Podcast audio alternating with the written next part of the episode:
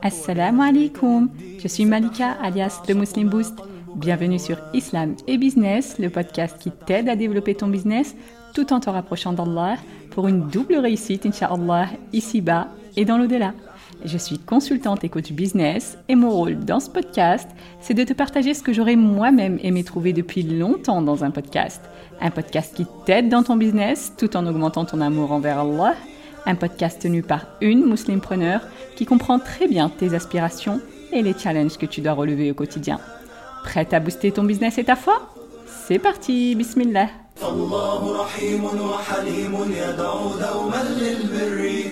Est-ce qu'il t'arrive souvent de te sentir submergé par tout ce que tu as à faire? Tu sais, ces journées où tu as l'impression de courir partout, de jongler avec plein de tâches qui s'accumulent sans cesse? Tu t'occupes des repas, de la paperasse, du ménage, des enfants, de ton business, puis tu visites la famille, tu réfléchis aux solutions possibles pour faire la hijra, tu imagines même les projets que tu pourrais développer.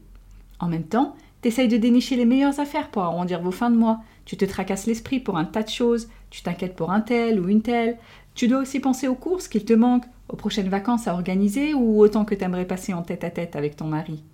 Aussi, tu culpabilises parce que tu aimerais offrir une meilleure éducation à tes enfants, mais la société dans laquelle tu vis ne te facilite pas la tâche et ça te frustre de plus en plus. En parallèle, tu passes de longues heures sur des tâches secondaires, par exemple, des posts que tu veux publier sur les réseaux sociaux en espérant que ça t'aidera à faire décoller ton business. Du coup, pour t'inspirer, tu te dis je vais prendre juste quelques secondes sur Insta par exemple pour me motiver. Mais les quelques secondes se transforment en minutes, voire même en heures, et soudain, tu te mets à courir parce que tu n'as pas étendu le linge alors que la machine a fini depuis un moment. Et tu te rends compte que tu as oublié de faire une tâche importante que tu repousses alors au lendemain. Puis tu te dépêches d'aller prier pour ne pas être en retard, mais tu as du mal à te concentrer parce que ton cerveau est littéralement en ébullition et tu n'arrives pas à arrêter de penser à plein de choses, même pendant que tu pries. Puis, une fois que tu as fini de prier, tu cours poser le repas afin de nourrir ta famille, tout en écoutant les demandes et les histoires de chacun autour de la table. Et pourtant, malgré tous tes efforts, tu as l'impression de ne jamais avancer, de ne jamais accomplir réellement ce que tu veux. Tu as peut-être même le sentiment que tes proches manquent de reconnaissance à ton égard, alors que tu fais beaucoup pour eux.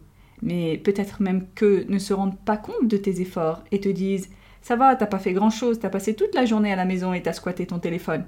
Alors tu les entends développer l'idée que tu es feignante et tu vas peut-être même finir par y croire en te réfugiant de plus en plus sur ton téléphone, sur la télé ou sur ton ordinateur. Mais en vérité, ce n'est pas que tu es feignante, ni qu'il manque de reconnaissance. C'est surtout que toi-même, au fond de toi, tu n'es pas réellement satisfaite de ce que tu accomplis, Orti. Et même si tu ne le dis pas clairement avec des mots, eh bien ton entourage le ressent forcément par certains comportements ou situations, même si eux n'en sont pas toujours conscients d'ailleurs. Mais inconsciemment, de façon générale, ils ne sont que le miroir de tes propres émotions, de ta propre estime de toi et de tes propres accomplissements. Même si dans le fait de l'action, tu ne t'en rends pas toujours forcément compte, mais si tu es attentive à tes sentiments, ma sœur, en particulier la nuit quand tu te couches, quand tout le monde dort, quand le silence est roi et quand tu ne prends pas ton téléphone pour couvrir ou anesthésier tes émotions, mais que tu décides d'être à leur écoute, qu'est-ce que tu ressens à ce moment-là, Horty? Est-ce que tu te sens accompli épanouie, satisfaite de tes actions? Ou est-ce que tu ressens une sorte de frustration, d'amertume, de fatalité parce que tu es toujours là où tu ne veux plus être depuis un moment déjà? Mais le temps passe et ces sentiments désagréables augmentent au fond de toi. Et au lieu de les faire disparaître en passant aux vraies actions pour ça, tu t'épuises pour cacher la misère en t'occupant toujours plus de ce qui est secondaire afin d'anesthésier ces émotions désagréables, parce que c'est tellement plus facile et instinctif. Je connais ces émotions, Horty. Je les ai ressenties pendant longtemps, moi aussi, sans même m'en rendre compte. C'est ce que j'appelle être active, mais pas productive. Et entre nous, on sait à quel point ça peut être épuisant, frustrant et même décourageant. C'est un mode de vie qui ne mène pas bien loin, malheureusement, et qui nous laisse nous enfoncer dans une sorte de médiocrité, alors qu'en vérité, on a les capacités de faire mieux.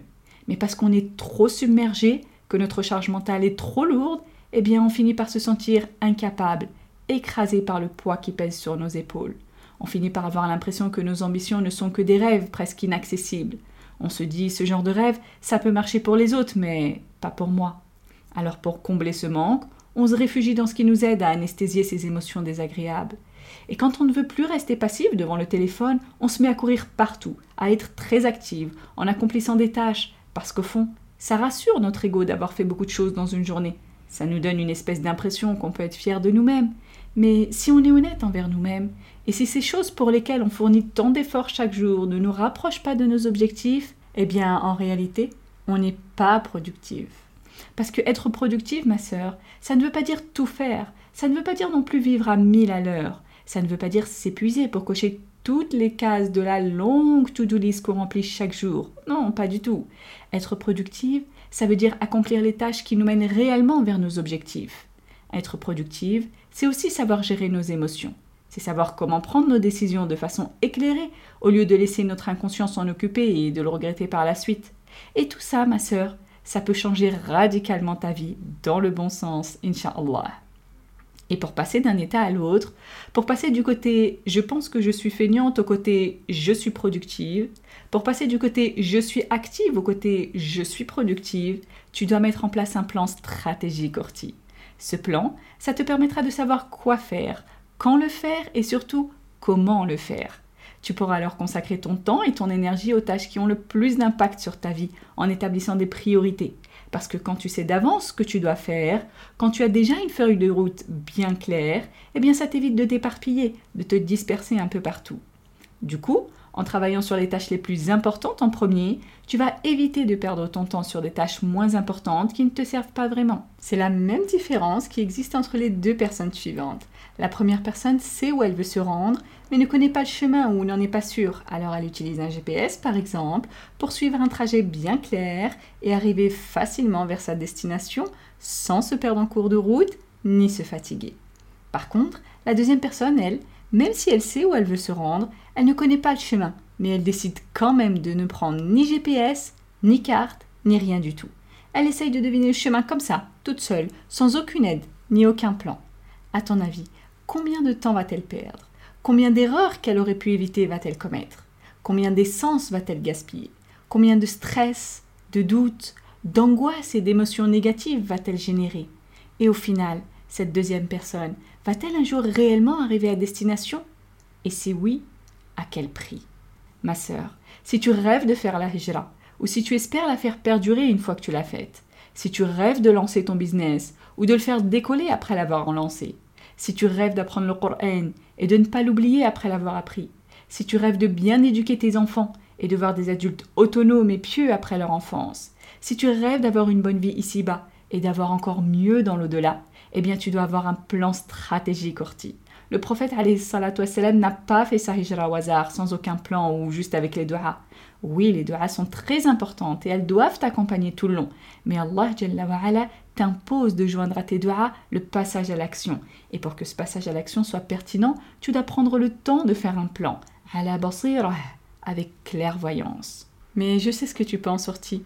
Tu te dis j'aimerais bien, mais en vérité, je sais même pas comment faire. C'est comme me jeter direct à la mer alors que je sais pas encore nager et ton cerveau va probablement essayer de résister en te mettant plein de pensées en tête, du genre c'est pas possible, j'ai déjà trop de trucs à faire, j'aurai pas le temps, ou je pense que ça sert à rien parce que ça marchera pas avec moi de toute façon, etc., etc. Je comprends tout ça, Orti. Moi-même, je l'ai vécu. Et ça m'a pris beaucoup, beaucoup de temps et énormément d'énergie pour m'en sortir par la grâce d'Allah subhanahu. Et la seule chose que je regrette, c'est de ne pas avoir fait les vrais sabab pour m'en sortir plus tôt. Alors aujourd'hui, j'ai envie de t'aider toi, ma sœur. Oui, toi qui m'écoutes, Orti. J'ai envie de t'aider à faire directement les vrais sabeb en t'évitant toutes les galères que moi-même j'ai connues et par lesquelles tu risques de passer.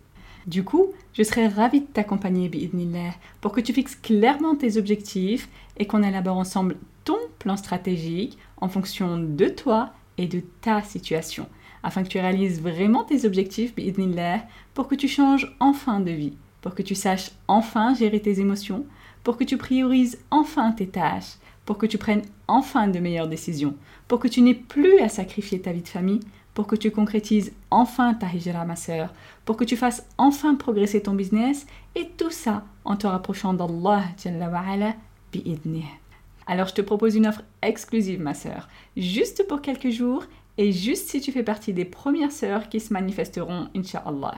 Alors ne perds pas une minute de plus sortie, ne laisse plus ton quotidien te submerger davantage, Place ta confiance en Allah et passe à l'action dès maintenant en me retrouvant de l'autre côté, inshallah, sur themuslimboost.com slash exclusif. Voilà pour cet épisode, j'espère qu'il t'a plu. Si c'est le cas, je te serais vraiment reconnaissante de prendre quelques secondes pour laisser une belle évaluation sur ta plateforme d'écoute. Ça aide le podcast à avoir plus de visibilité pour que d'autres le découvrent, inshallah.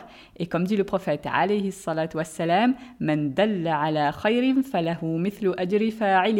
Celui qui montre un bien a la même récompense que celui qui l'a fait. Merci encore pour ton écoute. On se retrouve dans le prochain épisode, Inch'Allah. D'ici là, prends soin de toi et de ta foi. Subhanak Allahumma wa bihamdik. Ashhadu an la ilaha illa ant. Astaghfiruka wa atubu ilayk.